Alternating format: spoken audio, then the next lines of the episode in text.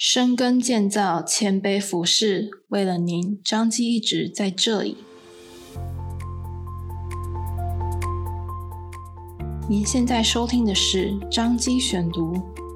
每周一篇健康知识，更加添。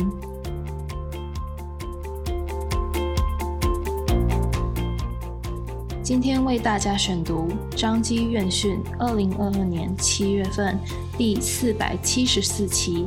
由中医部住院医师张哲如医师与主治医师陈文娟医师所写的《染疫后大姨妈乱来，中医调理能缓解》。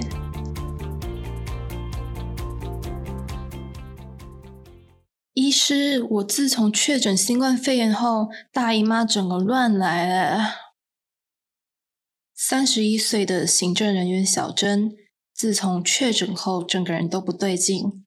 不仅体重增加，脸上斑点加重及狂掉头发，更糟糕的是月经大迟到，且经量明显减少。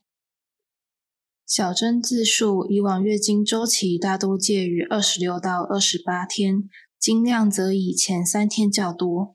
平均两至三小时需更换卫生棉，通常五到七天才会精尽。但自从新冠肺炎的闯入，大姨妈与自己的和谐关系似乎生变。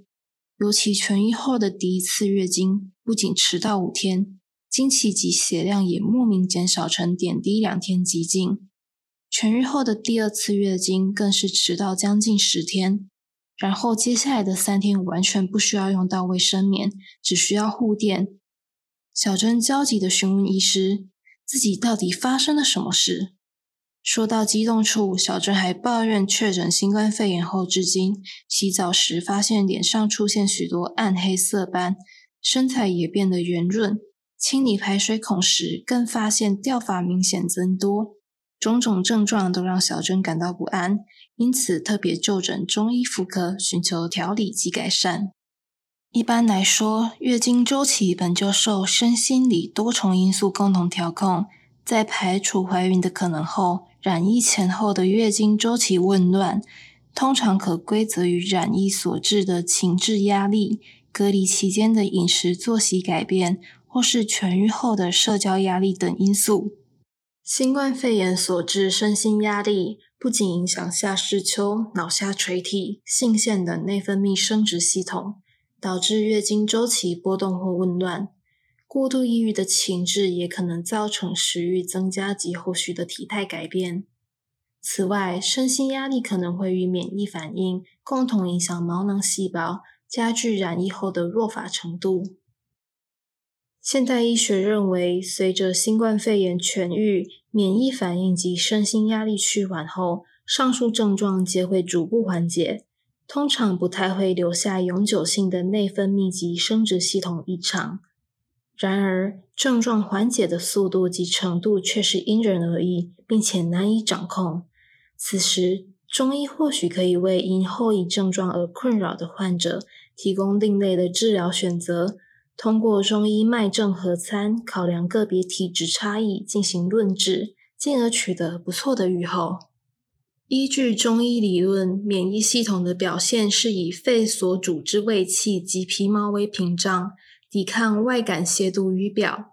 肾主封藏，属先天及正气之根本，不仅是免疫之根本，更是生殖之根本。与肝共同调控月经周期，肝主调达，则负责调畅气机及调和气血，可稳定免疫系统及月经周期，更可协助改善抑郁的情志。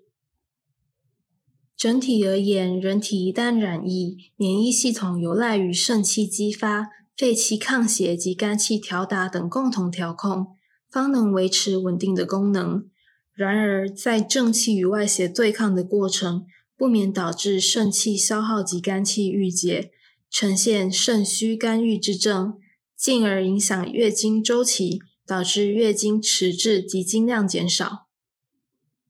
除了月经周期紊乱症状，上述小珍所述脸颊黑斑及掉发等症状，其实也是肾虚肝郁的常见表现。临床常以定金汤作为基本方进行治疗。要用菟丝子、白芍、当归、熟地、山药、茯苓、荆芥碎及柴胡等，共达疏肝补肾及养血调经的治疗目的。其中，菟丝子不仅可以补肾滋养，更有效改善脸颊黑斑；荆芥、柴胡则可加强调畅郁滞的肝气，不仅协助免疫系统稳定，更能舒缓染疫所衍生的压力症候群。同时，亦可协助驱解残留之淤邪。此外，医师也会针对其他肩胛症状或是程度比重，加减药味组成及比例，全面调整与改善患者体质及症状。除了中医治疗之外，其实日常饮食、作息及穴位按摩保健也能提供不少帮助。针对染疫康复后的患者，不仅要尽量维持正常的日夜作息。饮水也要尽量以温开水或冲泡疫后保健茶。两公升的水与汉典草两钱、菟丝子两钱、荆芥四钱、枸杞十颗及黄芪一钱，大火煮沸后，以小火熬煮约十五分钟，熄火放凉后饮用为主。不可大量饮用冰冷饮品。平时可针对太冲穴及三阴交穴进行保健按压。透过指腹施以温和力道，以得微酸胀感为佳。切勿施力过猛，以免造生淤血或伤口。经过医师详尽解释及卫教，相信只要小珍遵嘱规律服药及定期回诊追踪，治疗两到三个周期后，小珍定能挥别脸颊黑斑及掉发的阴霾，重新找回与大姨妈的和谐生活。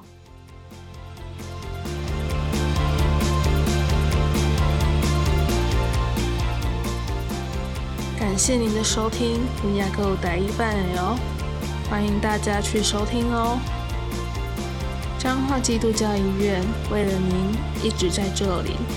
下次见喽。